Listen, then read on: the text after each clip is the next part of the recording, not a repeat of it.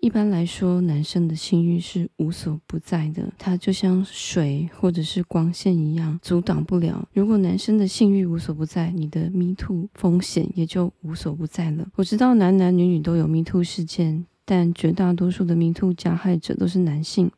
男生醒着的时候，多半是能靠意识不做出性欲执行的行为。但性欲随时都在找到机会介入，进而俘虏男生的意识。